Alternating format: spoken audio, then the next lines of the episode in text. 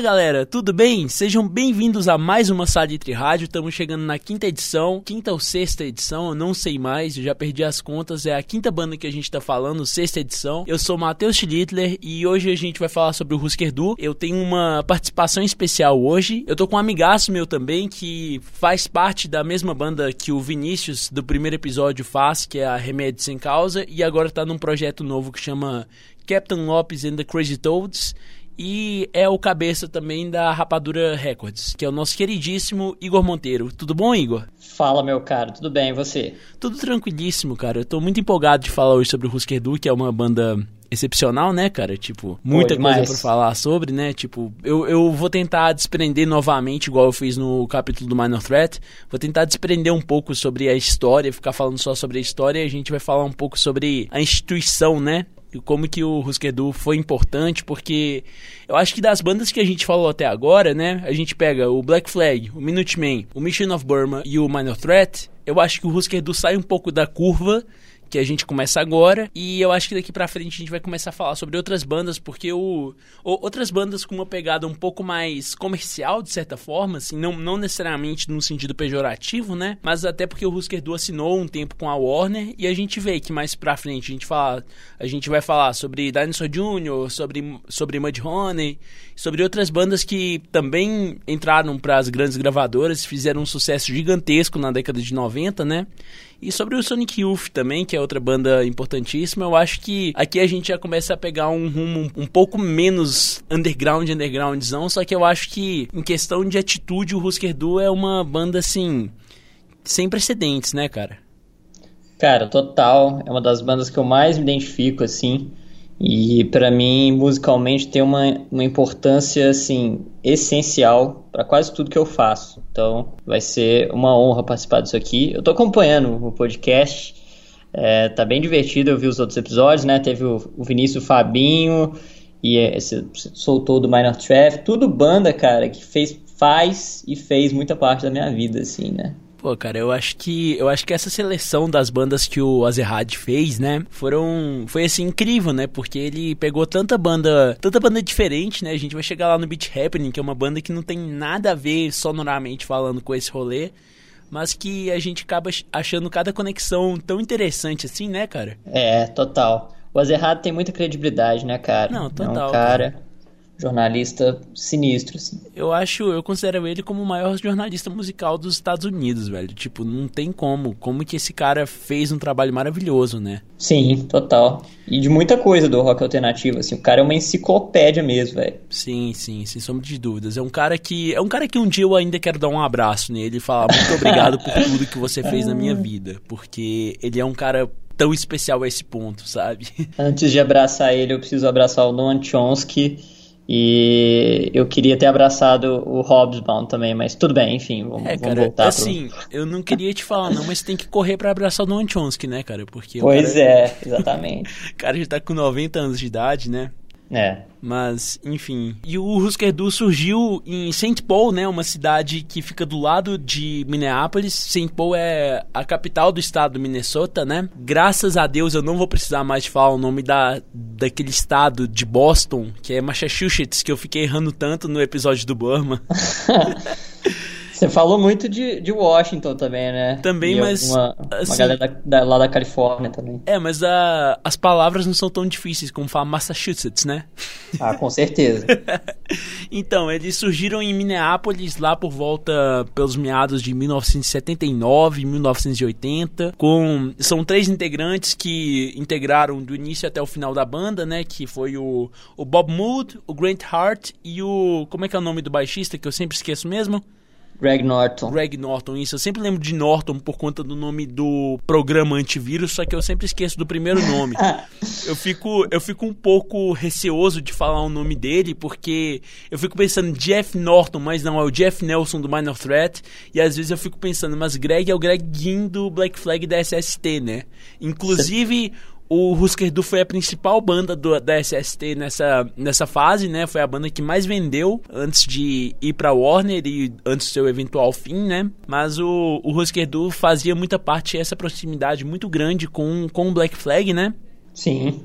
E eu acho que é uma banda assim sem precedentes. Agora a gente vai. A gente falou tanto de ideologia sobre o, sobre o Minor Threat, a gente falou tanto sobre o caminho que o Black Flag construiu, a gente falou tanto sobre essas coisas, só que agora eu acho que, questão de música mesmo, eu acho que agora a gente vai ter uma, uma grande referência, assim, porque a gente vê o que esses caras influenciaram na década de 90 não foi normal, né, cara? Cara, é absurdo. Um monte de gente cita eles como influência.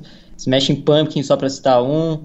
Dinosaur Jr., que você já adiantou para mim aí que vai falar em um episódio futuro. Eu vou falar inclusive então, assim, com o Wagner de Almeida, grande vaguinho.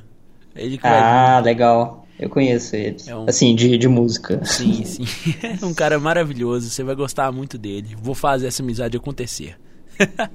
da hora, tô esperando por ela. Mas então, é... então o, o Husker Du, cara, eu acho que é uma banda assim que moldou o rock alternativo, cara. Isso a gente vai desenvolvendo aí ao longo desse podcast, mas em termos mais gerais é basicamente isso. Total, cara, sem sombra de dúvidas. Eu acho que. Me fala aí uma música pra gente começar, uma das músicas que você separou, pra gente já começar, para as pessoas já pegarem o que a gente tá falando. Qual que você acha que é a música, assim, pra gente começar esse programa?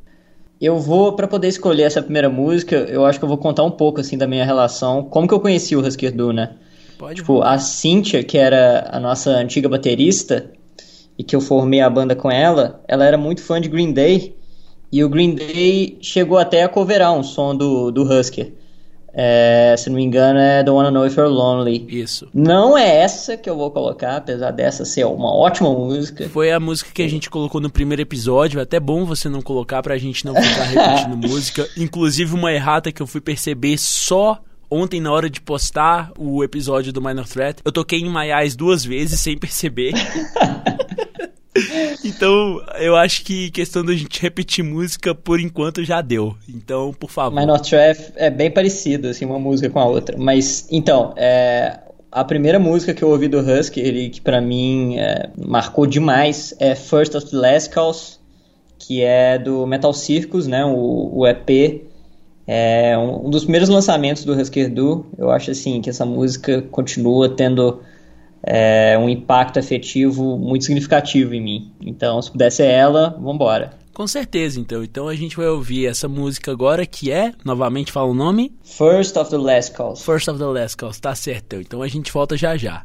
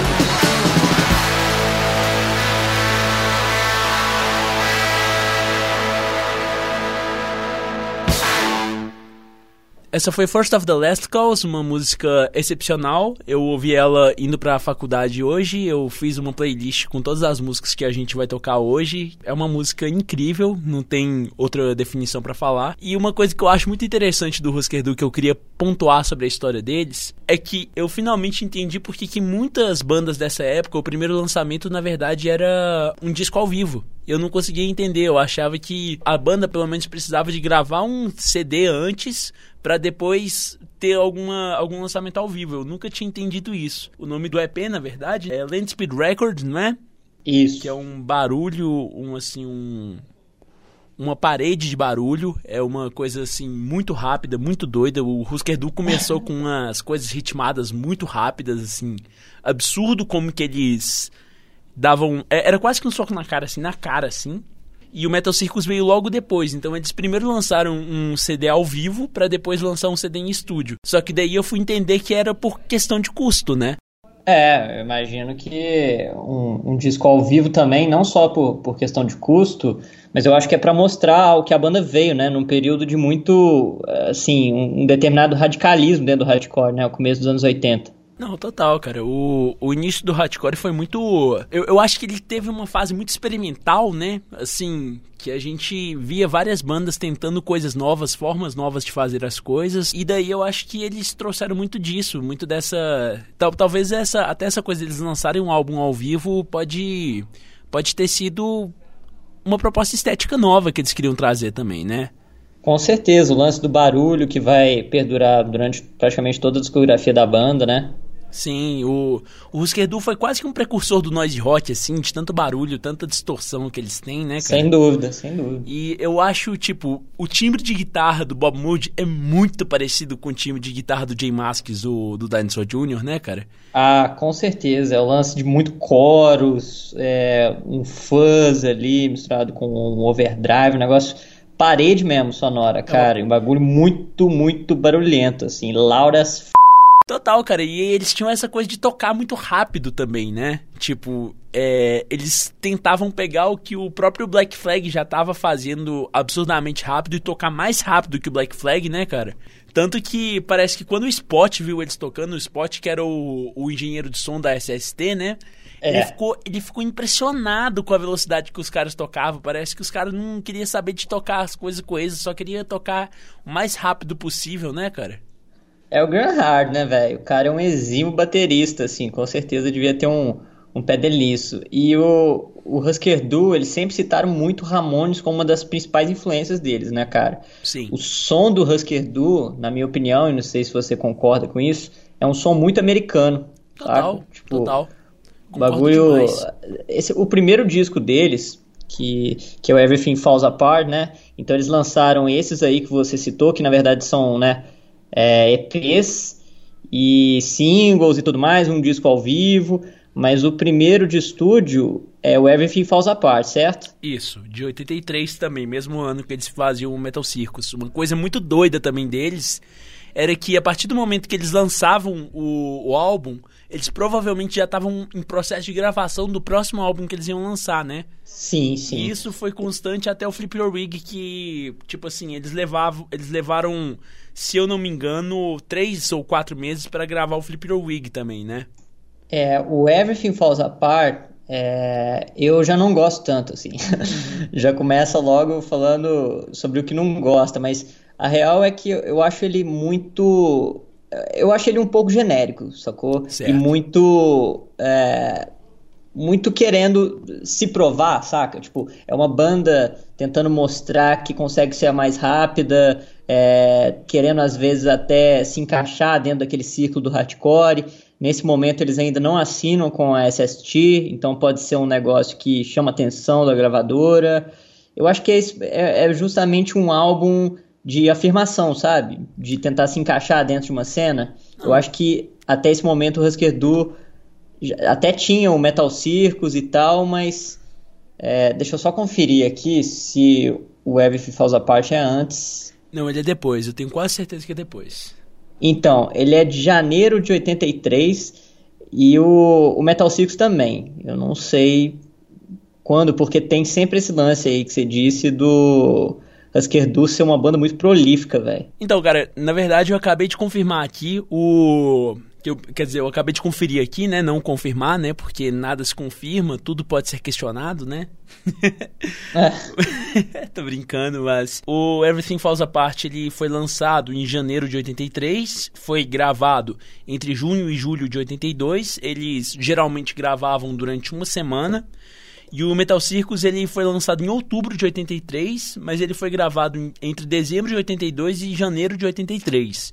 Então, quando aconteceu o lançamento do Everything Falls Apart, o, eles já estavam gravando Metal Circus. Pois é, e é, é, segue justamente aquela linha de raciocínio a qual eu estava me referindo anteriormente, que é a seguinte: é, o Everything Falls Apart é um disco de afirmação de uma banda iniciante é, que quer se encaixar ali dentro daquele círculo do hardcore.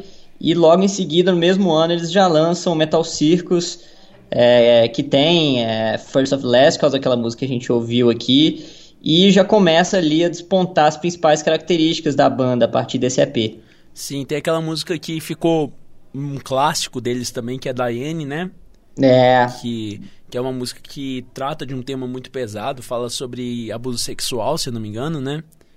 Pois é, né? eles é, tiveram uma. Eles cresceram num ambiente meio complicado ali, familiar, né? Sim, o Graham não chegou a sofrer abuso físico, assim, pelo menos é o que ele diz mas abuso psicológico, assim, ele se refere muito a, a, isso, assim. Uma curiosidade muito legal é que tanto o Bob Moody quanto o Grant Hart, eles são LGBT, né? Sim, e, e acho... o Greg Norton também. O Greg Norton também? Eu não, eu não, cheguei a pegar essa informação. Eu sei que, pelo menos eu sei que o, que o Grant Hart é bi. Isso, eu tô confirmando a informação aqui do, do Greg Norton, então Certo, mas. Ah, não, não tem, cara. Tipo, né, na internet. Eu não tô achando aqui se ele é, saca? Tem até uma, uma galera que. É, que tá falando aqui que não existe alguma coisa que comprove é, a sexualidade do Greg Norton, mas isso pra gente não é relevante aqui. Com, não, com certeza, sem sombra de dúvidas, mas eu acho que, tipo assim, talvez por eles serem LGBT e terem crescido nesse ambiente tão hostil, talvez essa, essa forma deles tocarem essa música tão pesada e tão rápida, eu acho que era até uma forma de catarse, né? Assim, Com to... certeza, velho. Num, num ambiente do hardcore até aquele momento que era completamente viril. Sim, sim, totalmente. Totalmente, cara. Então, daí no Metal Circus tem essa. Igual a gente falou, tem Diane, né? Daí logo depois, tipo assim, pra gente ter uma noçãozinha aqui, o disco foi lançado em outubro de 83 e foi gravado em janeiro de 83, né? Daí veio uhum. o Zen Arcade, que é o grande clássico deles, né? Assim, inquestionável, eu acho. E ele foi, uhum. lança... ele foi lançado em julho de 84 e foi gravado em outubro de 83. Pra você ver, tipo, quando ele tava lançando. Quando eles estavam lançando o, o Metal Circus, eles já estavam gravando o Zen Arcade, que tem uma história muito doida, né, cara? É, o Zen Arcade é o, é disco conceitual e eu acho que é o momento que o Husker Du rompe com as limitações estéticas do próprio hardcore. Total, cara. Eu acho que pra gente começar esse assunto, vamos ouvir primeiro Something I Learned Today, que é a primeira música do disco, né? Que é uma, que é um clássico deles, né? Total. E então a gente volta já depois de ouvir Something I Learned Today. Thank you.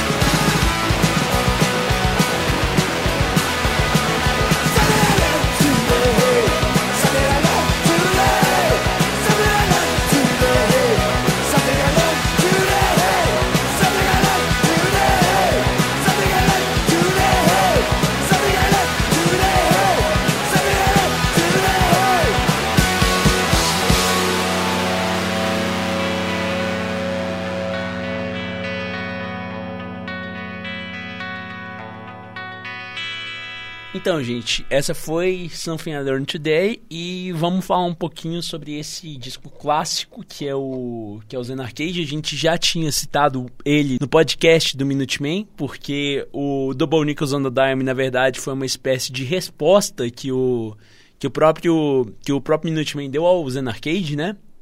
Uhum. E o Zen Arcade é um disco que tem a duração de 70 minutos ele tem quantas músicas? Ele tem muitas músicas, ele tem. É música pra 23 músicas.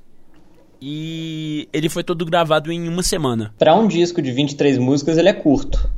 Sim. A duração das músicas, isso é um traço marcante nele, é tudo muito curto. E eu, nossa, velho, é o tipo de coisa que eu carrego pra minha vida. Assim. menos o Recurring Dreams, que tem 14 minutos, né? É, o, o Reoccurring, ele é, é mais uma, uma das músicas que tem nesse disco que é mais de preencher, né, assim, para fechar esse lado conceitual do disco. Sim, sim. Mas eles têm essa coisa muito, muito rápida mesmo. A gente vê que tem músicas tipo Never Talking to You Again, Sim. que tem 1 um, um minuto e 39 segundos. Tudo bem que a gente tá falando, depois de falar do Minuteman, que a maioria das músicas tinham menos de dois minutos, né? Mas de qualquer forma, são músicas muito rápidas e muito. É, muito viscerais também, né, cara? Assim, muito. Não sei. Eu, eu, eu, não consigo explicar direito. Eu tô ficando meio ruim de explicar o que eu tô sentindo para as músicas ultimamente. Não, mas é isso aí mesmo que você diz, cara. O Husker Du no Zen Arcade, ele já começou a aproveitar aquele lado visceral que eles tinham já desde aquele disco ao vivo e começar a fazer um blend aí com as influências da música pop que eles tinham, né? Sim. Muita coisa dos anos 50, muita coisa dos anos 60. e fizeram Moody... um disco é, conceitual, assim, sobre a história de um menino que sai de casa e aí tem que enfrentar assim, as dificuldades de um, é, um planeta quase que pós-apocalíptico, né? Sim, sim. O Bob Moody era muito fã de Beatles, né? Ele era assim ele deve ser ainda, né? Tá vivo ainda, mas ele é muito fã de Beatles e ele fala, inclusive, igual você tinha falado, recapitulando um pouquinho, quando a gente falou sobre Ramones, né? Ele fala que quando ele ouviu Ramones, ele sentiu Beatles na música do, dos Ramones. E eu não tiro a razão dele. É Nem um negócio. Eu. Ramones tem um apelo pop tão forte quanto Beatles para mim. Não, totalmente, sem sombra de dúvidas, que é essa coisa da música muito americanizada, né, que tem dentro deles, né? Exato, é justamente esse ponto que eu coloquei lá no começo. Sim, eu acho, eu acho que eles devem ter pegado muita coisa também do power pop lá da década de 70, né? A gente vê tipo Tip Trick. É... Total, total. É, eu, o cara... próprio Bob Moody, acho que com o Sugar tem vídeo dele fazendo cover ao vivo, assim, de Surrender. É, cara, tipo, eu, eu, eu não lembro qual música que era, deixa eu ver, eu acho que é a primeira do Flip Your Wig mesmo, que é Flip Your Wig mesmo. É. É, Cara, eu ouvi ela, eu. Em alguns momentos eu achava que eu tava ouvindo Big Star com mais distorção, sabe, cara? É uma influência direta, cara, Não, pode ter certeza disso. Total. É uma banda que eu acho muito maravilhosa porque eles eles meio que de certa forma é, eles desconstruíram essa imagem do pop que a gente tinha, né, que é esse pop new wave, né? Eles Sim. não são nada new wave, eles são total zero new wave, né?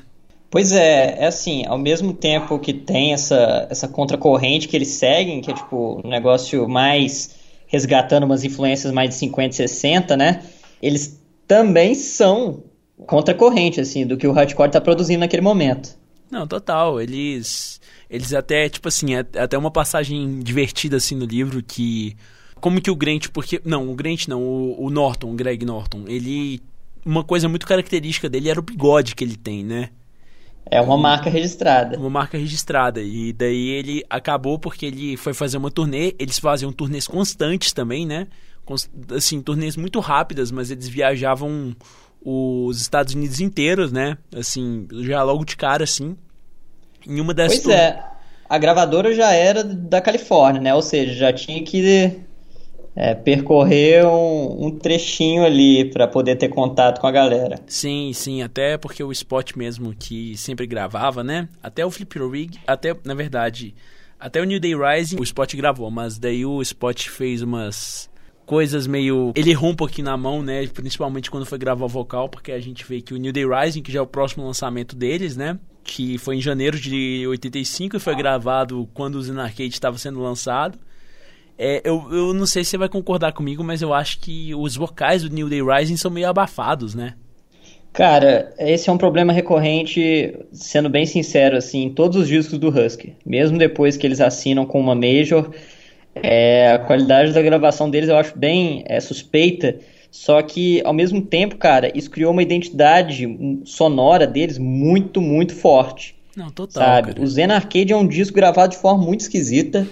É, em termos assim de produção musical, não dá para usar aquilo de exemplo do que é melhor, assim, ou do que é o aceitável dentro desse mercado. Eu acho, inclusive, tipo assim, porque eu já vim ouvindo falar do Husker Du há muito tempo, eu tive contato com o Husker Du tem uns, uns três anos, assim, sabe? Desde que eu entrei na faculdade, comecei a conhecer o pessoal e galera curtia bastante Husker Du. Foi assim que eu conheci, né? Na verdade, foi mais por um ambiente acadêmico, assim. Já tinha ouvido falar e tal, só que todas as vezes que eu ouvia me incomodava porque era muito sujo, cara. E, tipo assim, eu que cresci ouvindo Green Day, né? Eu achava o punk limpo a coisa mais linda do mundo. Daí que depois eu fui entrar mesmo nesse, nesse rolê, entender o que, que é a música suja. Cara, daí o. Ah, sei lá, o Husker Du ganhou meu, meu coração assim na hora, cara. Não deu nem pra ver assim.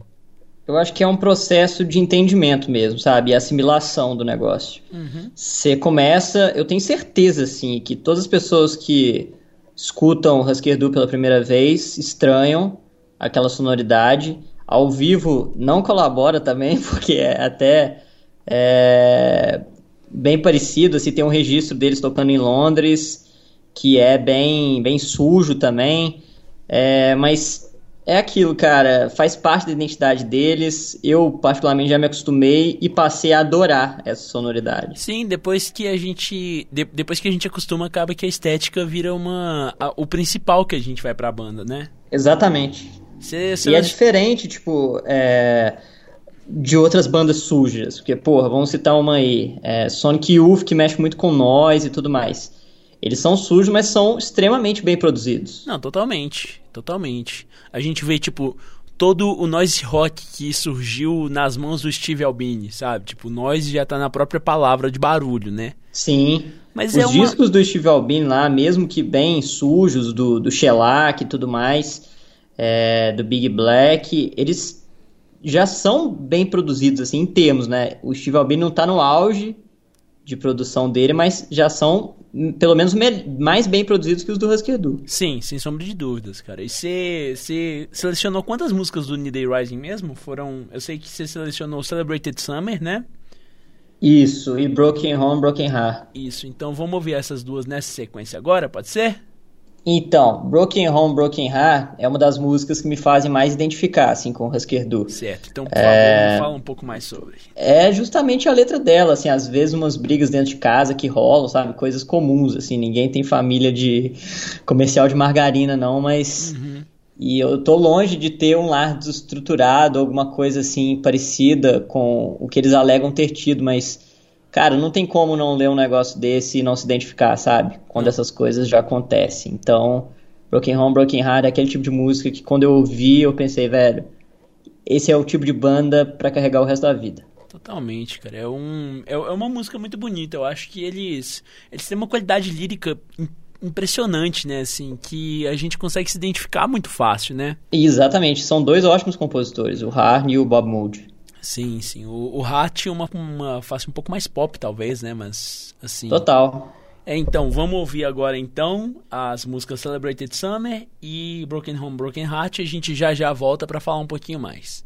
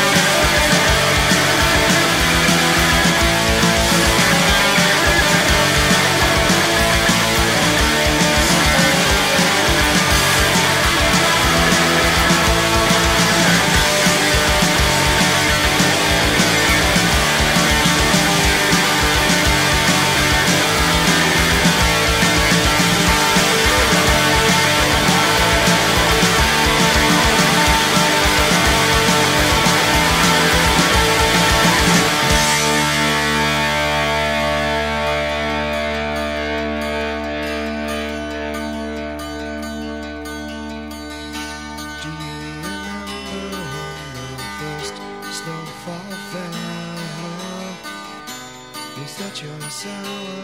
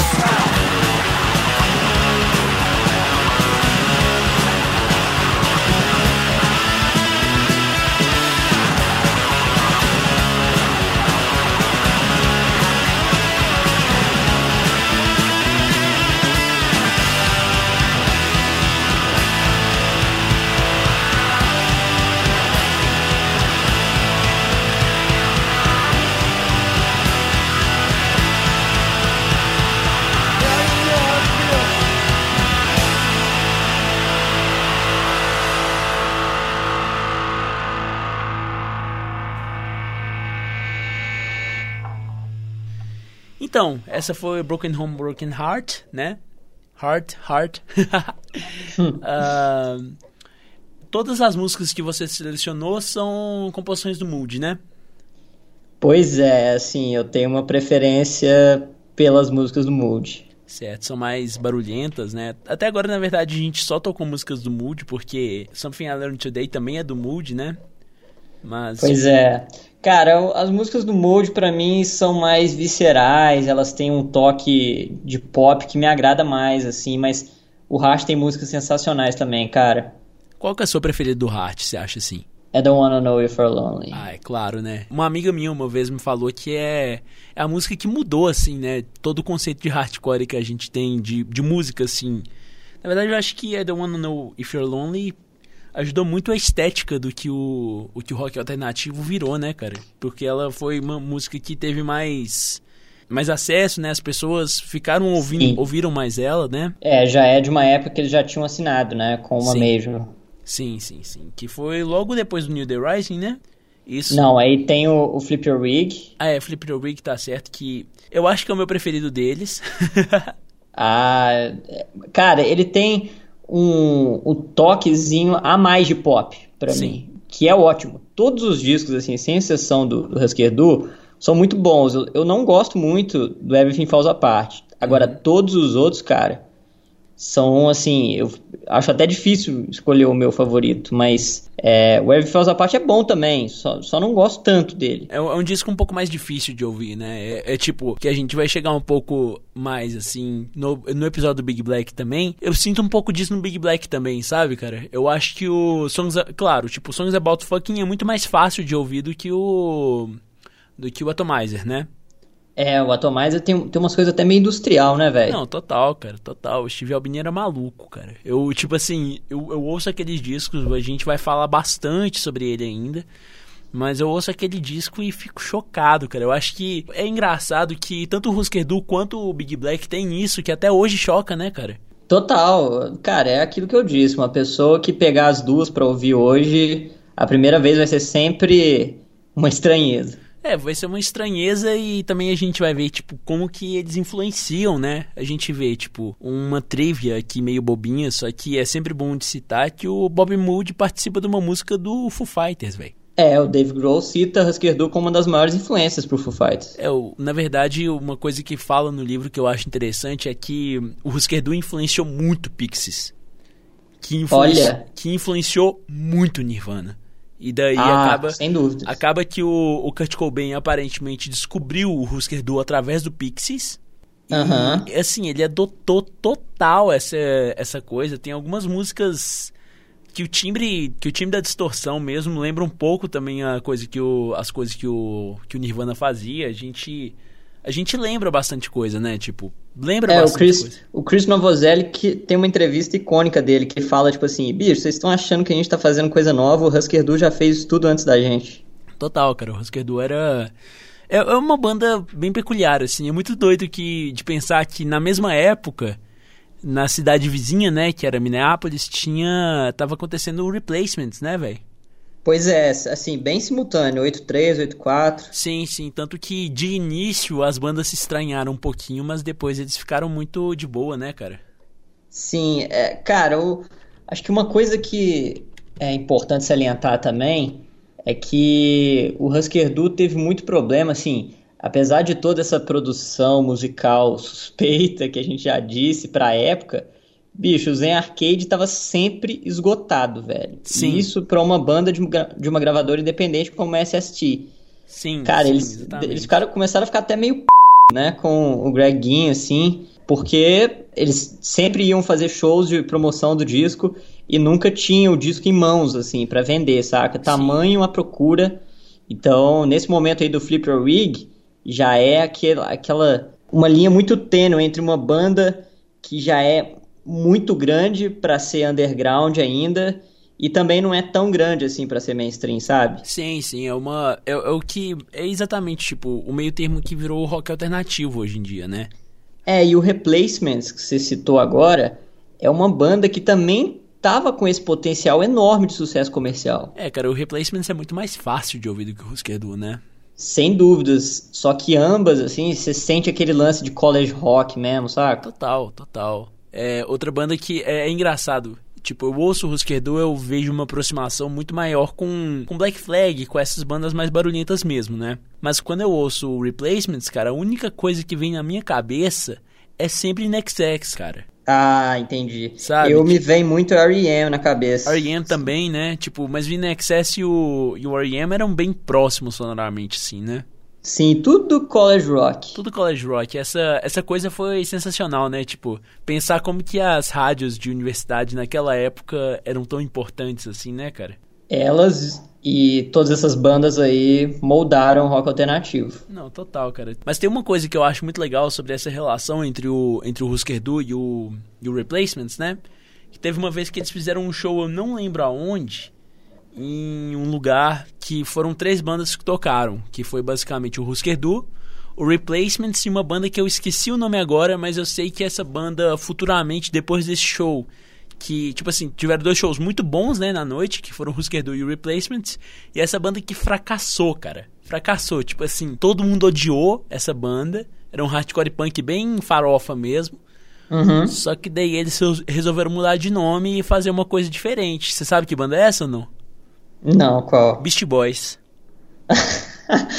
Cara, os discos dele de hardcore eu acho bem sofríveis, assim. É, e tipo assim, antes do Beast Boys virar Beast Boys, tocou com o Husker Du e com, e com o... Aí, ó, você tá vendo por que, que eles pularam pra outra, outra parada, né? Não, você vê, tipo, até no livro o Azerhad é extremamente irônico e ele fala que... Ele fala que nessa noite cada banda faturou só 100 dólares, né? E essa banda que eu esqueci o nome acabou virando Beast Boys, que é uma banda que continuou pelo resto da sua carreira faturando só 100 dólares cada show. o Azerhad é muito bom, cara. O Azerhad é um cara sensacional, né, velho? É uma leitura agradável, né, velho? Não, demais. Tipo assim, quando eu, eu... Eu ouvi falar desse livro graças ao Fábio, a Fábio de Carvalho, né?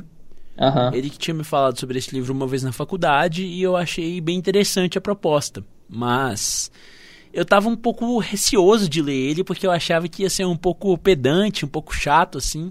Mas é uma escrita super fluida, cara. É super gostoso de ler, assim. Às vezes eu leio alguma coisa, eu morro de rir. Algumas, algumas formas que ele pontua as falas de alguns, de alguns integrantes, de algumas bandas, é maravilhosa. Eu lembro que teve uma vez que eu li de uma forma que ele colocou uma fala do Clint Conley, do, do Mission of Burma, né, cara? Uhum. Eu tive que fechar o livro do tanto que eu tava rindo, cara. Sabe? Ele, ele, ele tem esse tom de humor muito. que hoje em dia é meio da Vice, assim, sabe? Mas. Pode crer, pode crer. Mas era bem diferente, assim, cara. Mas agora. Não eu... é um lance, não é um lance BuzzFeed, mas é bem tolerável. Assim. É, exa exatamente, cara. Eu acho muito divertido, velho.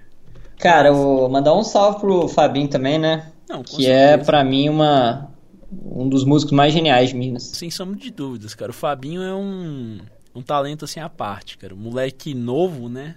É. E, Chilili, é, vamos falar então sobre. Até esse momento aí no Flipper Wig, foi esse que a gente parou, né? Sim, isso. Cara, é difícil medir o impacto que o Husky Edu tava tendo naquela cena. Eles já estavam fazendo um negócio completamente diferente do que outras bandas de hardcore estavam fazendo. Sim. Antes da Revolution Summer, né? Sim, que a gente vai, inclusive, só dar um spoilerzinho aqui. Semestre que vem, a segunda temporada vai ser inteira só sobre Revolution Summer. Uau. Vamos falar sobre toda a trajetória do emo, do início da é. Revolution é. Summer até os dias de hoje. Enfim, continue.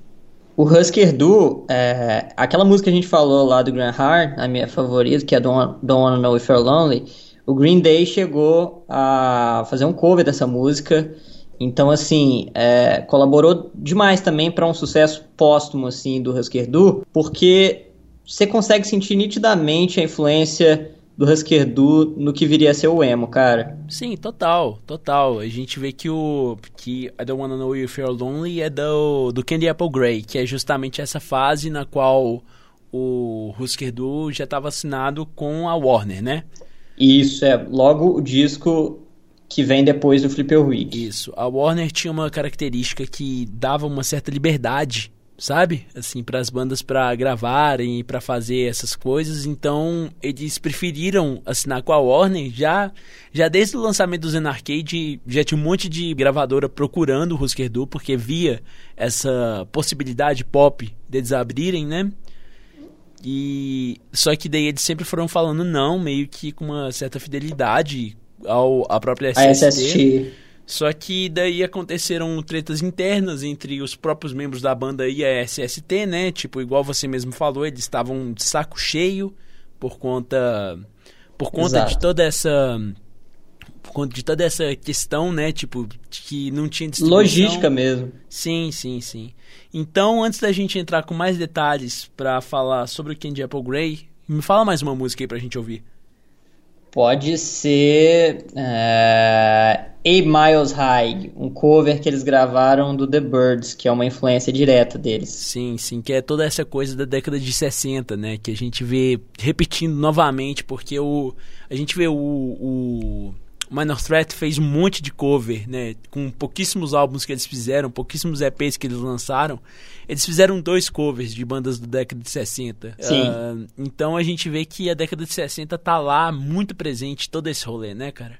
É, na construção das músicas do Husker Du é evidente. Total, cara. Então vamos ficar com essa musiquinha e voltar daqui a pouquinho pra gente continuar falando sobre esse grande marco que é Candy Apple Grey.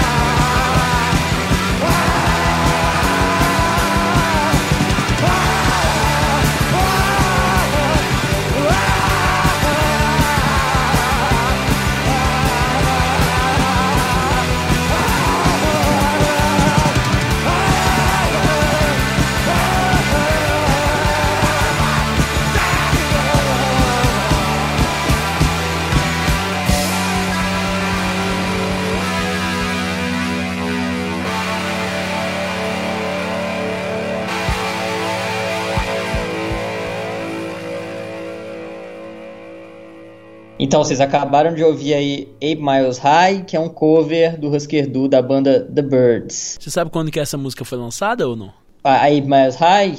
A, a, ela... a, versão do, do Husker Du, no caso. Então, ela, ela é um single, eu não me recordo exatamente quando foi, não. Mas ela não tá em nenhum álbum, assim. Certo, cara. E daí a gente chega nessa fase do Candy Apple Grey, né? Sim. Que já é com a Warner Bros. Que, igual a gente estava falando, a Warner abria essa possibilidade maior deles fazerem de, deles fazerem o que eles queriam, né? Era de certa forma uma gravadora um pouco mais underground, entre aspas, assim. Esse lance todo logístico que você citou como um entrave para o Rasquedo continuar com a SST, assim, a gente sabe muito bem que o Greg Ginn coleciona tretas com bandas, né? E isso eu acredito pode ter sido o motivo também. E eu acho que naquele momento, velho, eles devem ter passado por muitas críticas, assim, da galera falando que eles estavam é, se vendendo e tudo mais, mas eu acho que pro que eles queriam e pro nível que a banda estava naquele momento, precisando de disco, de uma prensagem maior e tudo mais, e tendo a liberdade criativa que você citou aí, é, não tinha porquê, sabe, eles não assinarem com a Warner naquele momento. Era o objetivo deles. Total, cara. Tipo, desde o início, tem até uma coisa que o Ian Mackay, quando é, quando eles lançaram lá o primeiro, o primeiro single deles, antes mesmo do, do Speed Sound, né? Uh, Sim. Eu, eu, esqueci o nome do, do single que eles lançaram, mas tipo assim, era uma coisa meio new wave, sabe? E uhum. o Yamakai logo de cara já tinha percebido isso e ele mesmo fala, eu não fiquei nem um pouco assustado quando saiu essa, essa notícia, porque assim, já era claro que eles tinham uma, uma intenção diferente, né? Eles queriam viver disso, né? Pois é, e a música deles, cara, é um negócio assim, tem essa influência muito pesada, pop que a gente tá citando aqui. E, velho, eles sempre, eles nasceram para ser uma banda que ia romper é, com as limitações estéticas do hardcore. Total. Eles cara. colocaram, foram acrescentando esse lance pop a cada vez mais, a cada disco ele tava lá sem perder a essência barulhenta e rápida. É, mas é, é, é, isso que o Makai fala, eu acho, assim, sabe? Tipo, eles existiram para ser essa banda que ia ser ponto fora da curva mesmo. Isso, eu acho que eles tiveram essa coisa muito. Sei lá, tipo. É, eles meio que abriram o olho também da galera que às vezes para você fazer um som legal não precisa necessariamente ser 100% hardcore, 100%, né? Tipo, uma frase que eu já citei, eu vou citar novamente, que é uma música do, do Jawbreaker, né? Que fala que é, eu tô colorindo fora das suas linhas de cor, sabe? Eu acho isso muito interessante. Eu acho que o Husker Du seguiu mais ou menos nisso, tipo, que essa coisa. E o que, que é mais punk do que você não ser punk, né? Isso eu acho que é uma das principais influências dele, deles no que tange alternativo, porque as pessoas passaram a perceber que para fazer música pop, assim, você não precisava abrir mão do noise, é, do próprio hardcore, porque querendo ou não, eles até o fim da banda, é, na minha concepção, era uma banda de hardcore, só que muito diferente. Sim, total. Das outras coisas. Quase que um é, pós-hardcore, né, cara? E, sim, sim. E isso é o que eles vão passar para essas bandas, tipo Dinosaur Jr., Sonic Youth, que, uhum. pô, o Gu do Sonic Youth é um dos discos mais vendidos da história alternativo, né, velho? Sim, sim. Agora, só uma curiosidade, você sabe qual que é o disco mais vendido da história do alternativo ou não? Não. É o Smash do Offspring.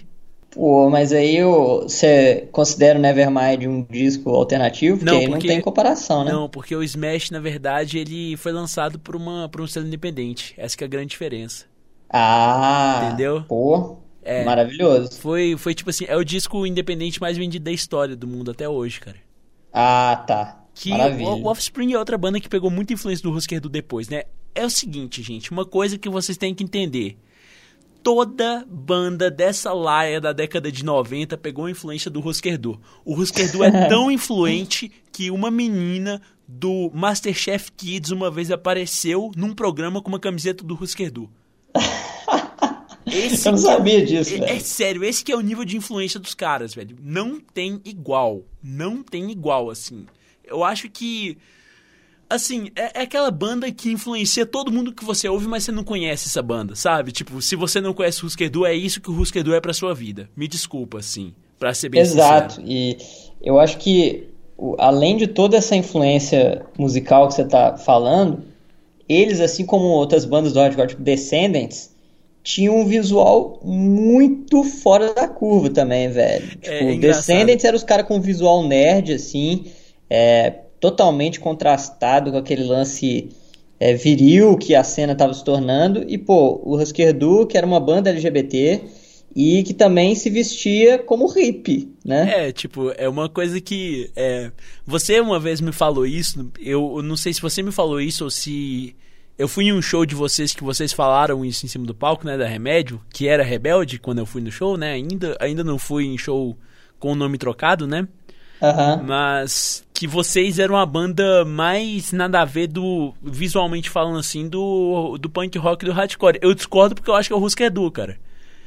Não, eu jamais compararia a um nível mundial, assim, sabe? Tipo, Cara, é o seguinte, que... é o seguinte, fala, fala pro Giovanni, que é o seu baterista, deixar crescer um bigode, que daí sim vocês vão conseguir chegar lá.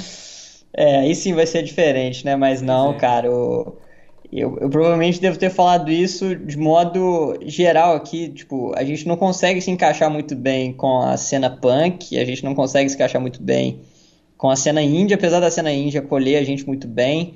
Mas eu não sei mais para que lado nosso som e nosso visual tá indo, sabe? Tem eu um sei, visual meio metaleiro misturado com indie, com, com punk. Um pouco de eu acho que é mais também. no sentido de não conseguir se encaixar, assim. Total, cara. E tipo assim, eu tô vendo aqui exatamente agora na tela do meu computador uma foto do Husker Du, que é a foto da página da Wikipedia, né?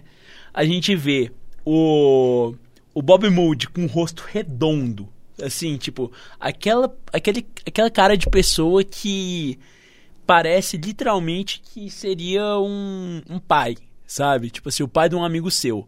Ele é fofinho. É, ele é fofinho. Ele, ele inclusive parece com o marido do meu vô, sabe? Sim, e cara, eu tô vendo a mesma foto que você tá vendo aqui. Pois é. Olha o, o Graham Hart com o Greg Norton, tipo, como que essa foto é intimista, né, velho? Tipo, Total, tipo, sensacional. Cara. Essa foto é muito linda. E a gente vê, tipo, o bigode do Greg, né? Essa coisa maravilhosa. É, ele abriu um restaurante depois da banda, mas calma que ainda tem coisa para falar, né? tem bastante coisa para falar. Tem tem umas tretas muito muito doidas assim ainda para falar sobre a história do Grant em específico, né? O Grant tem sempre foi cabeludo, né? Sempre deixou o cabelo maior e tal, né? e tocava descalço, assim, por isso que eu falei o lance do, do hippie. O pessoal, pra essa época aí, ter cabelo grande e ter essas atitudes era atitude hippie, né? E tocar descalço numa banda de hardcore, isso é ótimo, né? Pois é.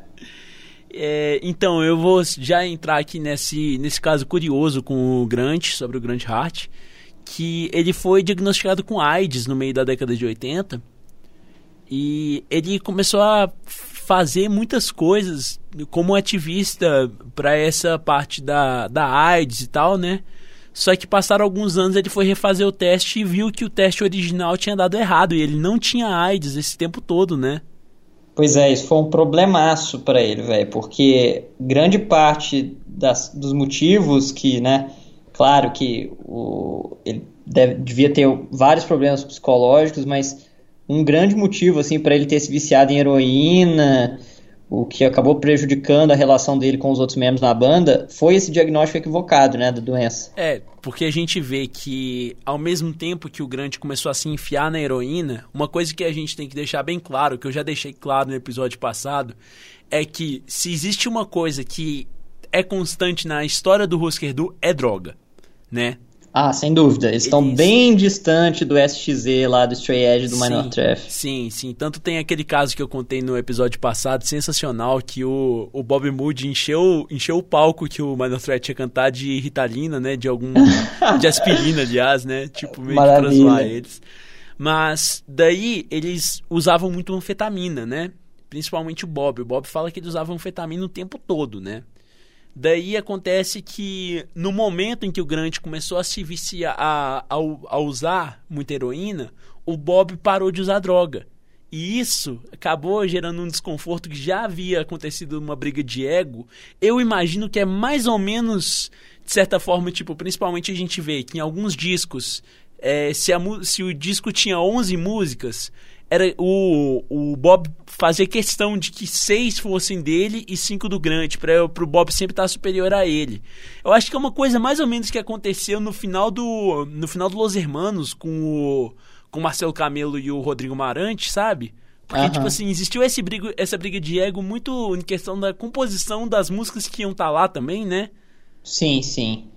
É, o lance do. Eu acho que isso que você falou da, da questão das drogas, eu nem sabia que o Bob tinha parado quando o Graham estava no auge do vício, mas é, é, até um efeito meio Lemmy Kilmister, né? Pô, Sim. só eu tô usando droga pesada aqui e os caras estão fumando maconha, sabe? Tipo, sim, eu vou sair sim. disso. E aí vai e monta outra banda. Uhum. É, com certeza isso influencia, cara. É, deve ser bem difícil é, não só ser viciado nesse negócio, mas também tá num lugar em que é, as pessoas não aceitam isso muito bem, né? Totalmente, cara. E, tipo assim, eles não acabaram depois do Candy Apple Grey, né? Porque a gente falou bastante coisa aqui, mas eles lançaram ainda um outro disco que eu acho que, assim, sendo bem franco, quase ninguém lembra desse disco, né? Que é o Warehouse, né? Que é, diga-se de passagem, eu acho que é o meu segundo favorito. Tá, Essa... é difícil escolher, mas acho que é o meu segundo favorito. Eu nunca ouvi o Warehouse, pra te ser sincero, cara, porque de tão esquecido assim que ele foi, sabe? Cara, ele é um disco duplo, então ele é gigantesco. O Candy Apple Grey é um, um bom disco e tal, mas eu acho que é um dos que eu menos gosto deles. É, novamente ressaltando que é dificílimo falar do que eu menos gosto do Husker Du, mas enfim, Warehouse, cara, é é espetacular, velho. É, ele, ele tem uma capa esquisita, como todas as outras capas do Husker Du, que acaba que no fim das contas é a identidade deles também. Mas eu acho que é a capa mais feia de todas. Só que as músicas, cara, eles atingiram um nível ali de música pop com hardcore que eu acho fenomenal aí. Sei, que a gente foi muito. vê muito, tipo, disso em bandas da década de 90, né? Eu acho que talvez esse disco pelo que você está falando, eu não posso afirmar, mas talvez esse disco foi o que mais influenciou toda essa leva de bandas sensacionais de power pop da década de 90, né? Que tem lá o, o Super Chunk, o Teenage Fan Club, né? Tipo, todas sim, essas bandas. Sim. Como é que é o Guided by Voices também, eu acho que eles foram. É. Eles devem ter sido muito influenciados por esse último disco, né? É, apesar dele ser. ele não ter né, ter tido o sucesso de um Zen Arcade, por exemplo, que nem você falou, porque a real é essa, o, o Reskedu entrou para Warner, mas sempre é, entrava no top 200 da Billboard, mas ficava ali no, na, nas últimas posições, 160, por aí. Eles nunca foram grandes vendedores de discos. O que é um reflexo do próprio Estados Unidos mesmo, já que nem o próprio Ramones eles consumiam muito bem. Sim. Mas, é, apesar disso que você falou e tudo mais, é, eu acho que, é, sem dúvida, ele influenciou, cara, porque você ouve ele e você sente, depois você vai fazer essa tarefa de casa aí, você vai ouvir o House. Eu vou ouvir ele nesse fim de semana e daí agora, na edição, vai aparecer uma voz do futuro metalizada falando o que eu achei desse disco. Fino. Tá bom, pausa pra fala metalizada. Muito bom já voltou da fala metalizada, já que é o seguinte, velho. Você viu aí? Eu te disse no passado que esse disco era muito bom. Você estava certo. Será? 10 barra 10. Ou talvez nem tanto. Agora a minha, é, a minha voz vai voltar de novo falando que eu sou um otário, que provavelmente sim. Mateus do passado, você é um imbecil por não ter ouvido isto ainda. Tá. Parabéns. Já voltou a voz metalizada? Já voltou Cara, a voz você metalizada. Você não é otário, não. Você não tem culpa de não ter gostado, tá tudo bem. Você só é um completo imbecil, tô brincando. Incrível. Não importa, cada um tem a sua opinião e a sua tá errada, né? Matheus do futuro. é tipo isso mesmo. Todo mundo tem direito a ter opinião, só a minha que tá certa. É, exatamente. É isso aí. Mas enfim, é isso. Você vai ouvir ele aí, você vai sentir na cara, assim, na sua cara, aonde que o Jawbreaker tava bebendo ali, sabe? Certo. Não, eu boto fé demais, cara. Eu, eu consigo até já, assim, ouvir, imaginar, sabe? Tipo, o que que, o que que tá me esperando nesse fim de semana. Beleza. Então, cara, é, tem mais alguma coisa que você acha que é importante de mencionar sobre o Husker Du também? Cara, eu acho que tudo, sabe? Tipo, tudo, é. Não, tem, como, não tem como a gente medir é, vamos fazer esse o episódio... impacto dessa banda, sabe? Tipo, é uma das maiores bandas assim da história mesmo, do, do rock alternativo, do hardcore. É uma banda que eu me identifico demais em um monte de aspecto. É uma banda que é completamente transgressora, seja nos, nos, nos modos, assim, no comportamento, seja no, é, no, na questão musical, né? E o lance deles serem LGBTs, né? A própria opção sexual deles. É assim, cara, é, é um negócio até meio emocionante, assim. O Rasquedu é uma banda que entrou para a história e vai reverberar cada vez mais, assim, com o tempo passando. É uma banda que desafiou muito padrão, né, cara? Tipo, muito padrão. Todo padrão que a gente tem de estereótipo de punk, de hardcore, eles acabaram com esse estigma, né? E, eu, e grande parte das coisas que a gente ouve, cara, assim, se não fosse eles, o que, que a gente estaria ouvindo, sabe? Uhum. Sim, sim, a gente vê tantas bandas que, influencia, que foram influenciadas, né?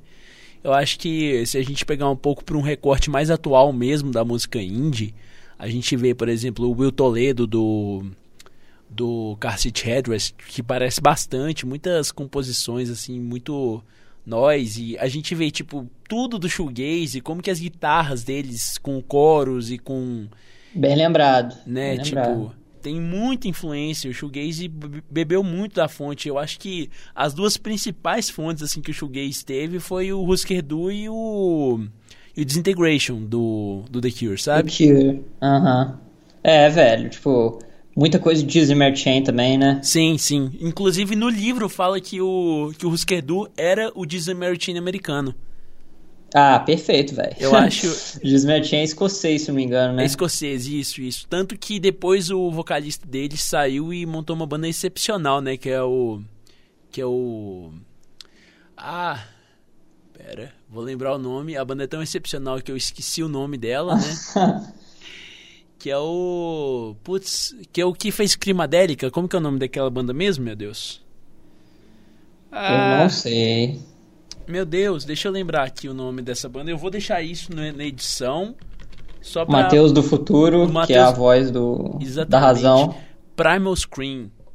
Isso. Ah, nossa, sério, velho? Sério, tipo assim, o Bob Gillespie, ele, eu não sei se ele era vocalista, mas ele tocou no Disney Mary Chain durante um tempasso, assim, no início da carreira, sabe?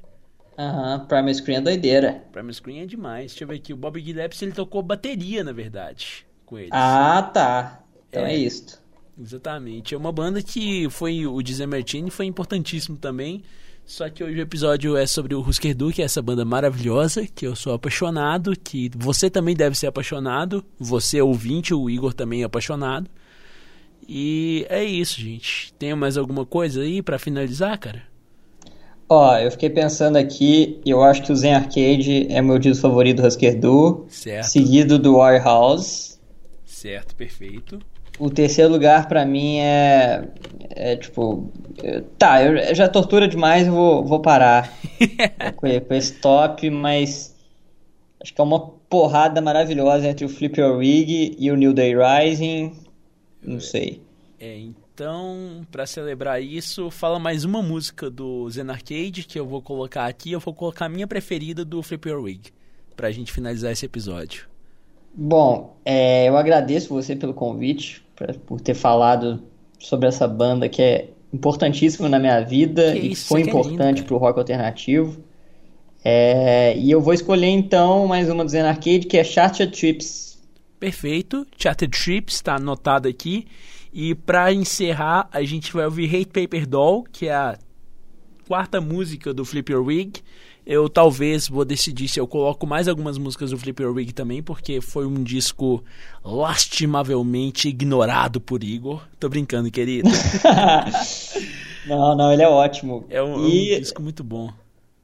Bom, até mais, galera. Beijos Antes... a todo mundo aí que acompanhou até aqui. Antes de você é... ir, eu queria só reforçar aqui, gente. É, quer, quer dizer, queria te perguntar, aliás, onde que a gente consegue achar sua banda para ouvir, pra gente ter essa essa oportunidade de conhecer essa banda tão sensacional, as suas bandas, né, tão sensacionais, que são a, Re a Remédio Sem Causa, quase falei Rebelde de novo, e a Captain, Toad, Captain Lopes and the Crazy Toads.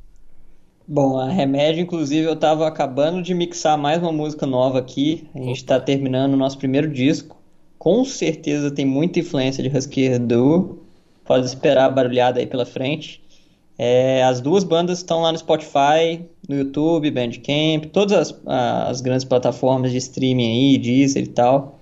Então, quem quiser, é isso aí. Tá, a gente tá no, no Facebook e Instagram também. Se tiver Perfeito. interesse. Qual, como, que, como que acha vocês na, no, no Facebook e no Instagram? Só pra, só pra guiar aqui a galera.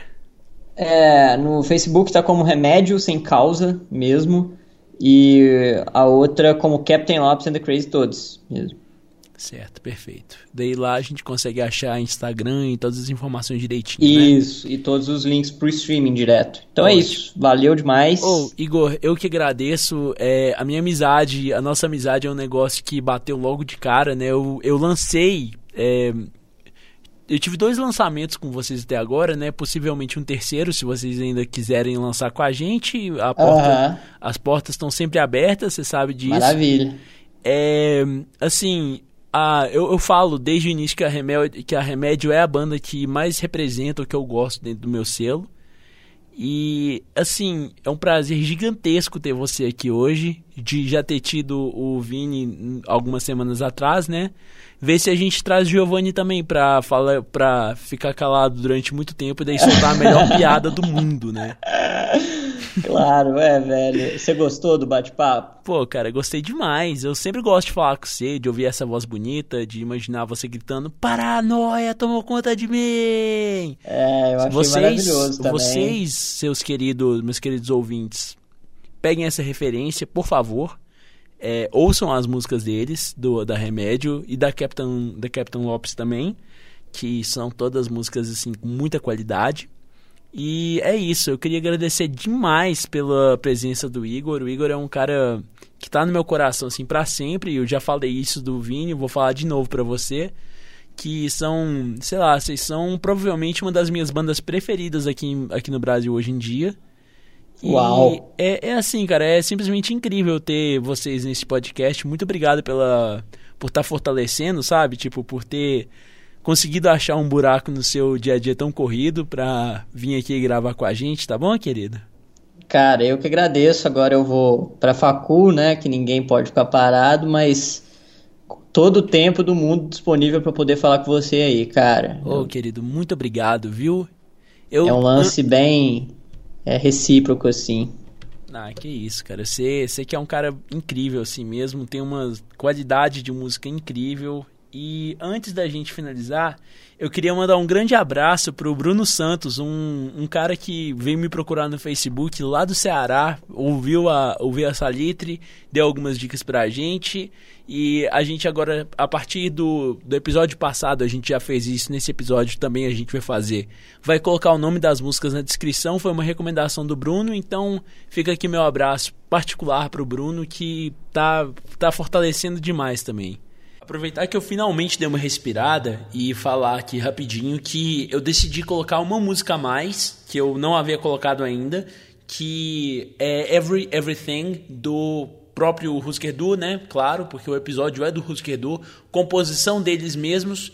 E, na verdade, quem canta e quem escreveu a letra é o Grant Hart. Eu percebi que nem Hate Paper Doll, nem Cheddar Trips são do Hart, são todas as músicas do Mood. Só que a gente já tocou uma música do Hart aqui no, na Salitre, que foi justamente I Don't Wanna Know If You're Lonely. Então, só pra gente celebrar um pouquinho mais o Grant, vamos colocar Every Everything também. Então é isso, gente.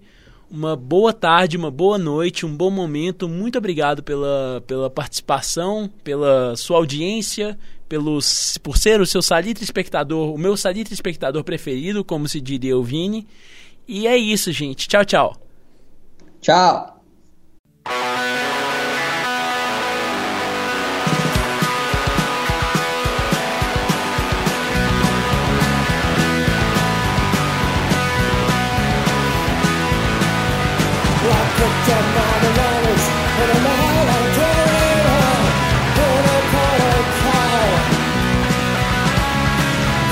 the sky's the limit, and we started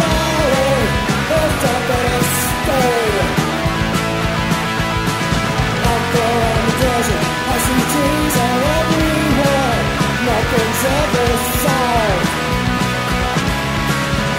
the sky's the limit, and it's harder to follow.